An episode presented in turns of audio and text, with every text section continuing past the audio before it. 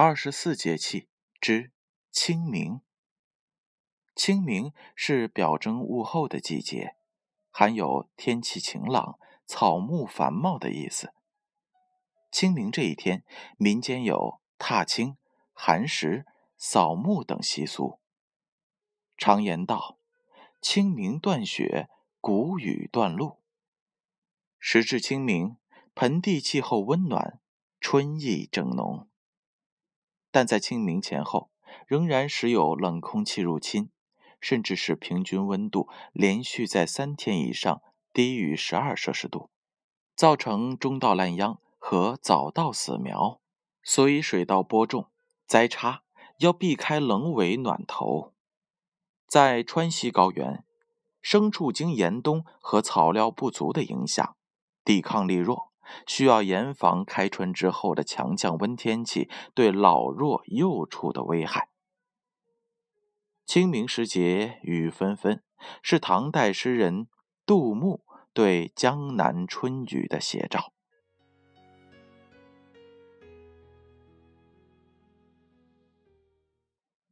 下面再让我们重温一下唐代诗人杜牧的《清明》。清明时节雨纷纷，路上行人欲断魂。借问酒家何处有？牧童遥指杏花村。这首诗的首句“清明时节雨纷纷”，点明诗人所置身的时间、气象等自然条件。清明节为唐代的大节之一。这一天，或阖家欢乐，或上坟扫墓，或郊游踏青，活动多样。但是，杜牧在池州所过的清明节却不见阳光，只是天街小雨，润如酥。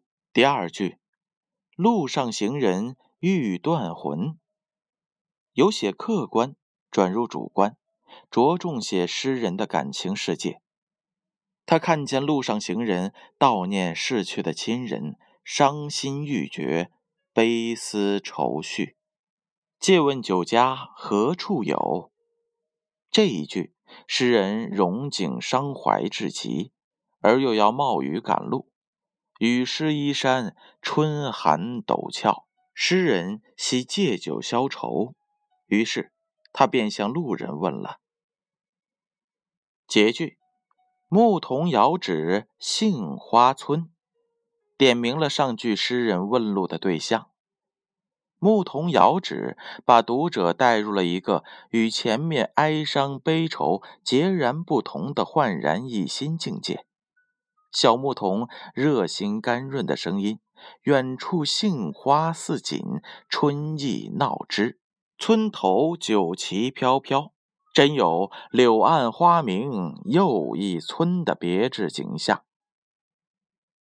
前两句诗创造了一幅凄美感伤的艺术画面，后两句则创造了一幅鲜明生动的画面，前抑后扬，对比交错，相映成趣，与诗人的情感脉搏一致。这正是。清明时节雨纷纷，路上行人欲断魂。借问酒家何处有？牧童遥指杏花村。咱们再来说一说清明节。清明节又叫做踏青节，在仲春和暮春之交。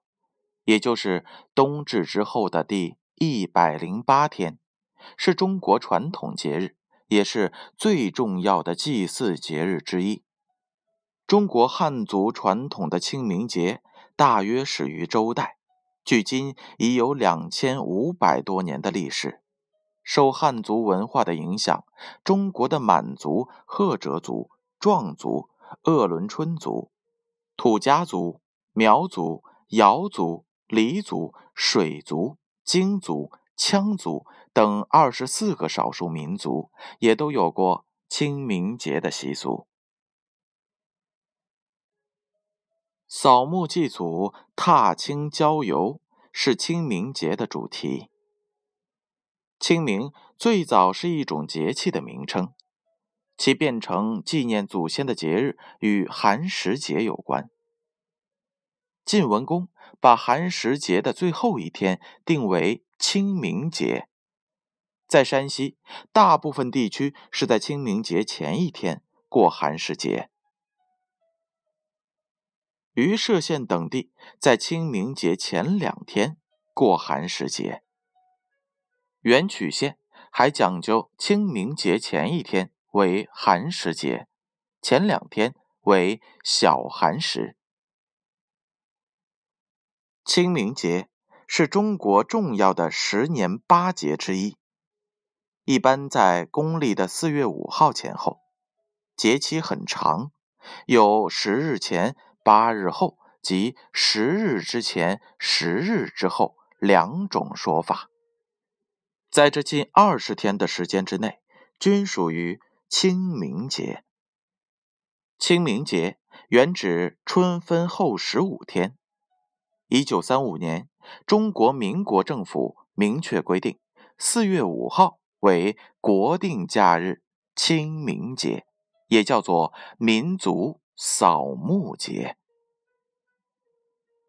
清明节的习俗除了讲究禁火、扫墓，还有踏青、荡秋千、蹴鞠、打马球、插柳等一系列风俗活动。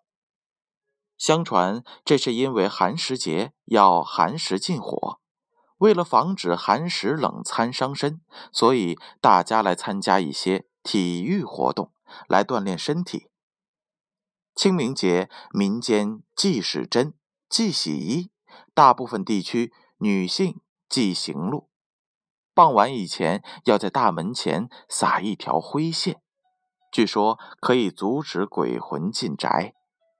因此，这个节日当中，既有祭扫新坟、生离死别的悲酸泪，又有踏青游玩的欢笑声。是一个富有特色的节日。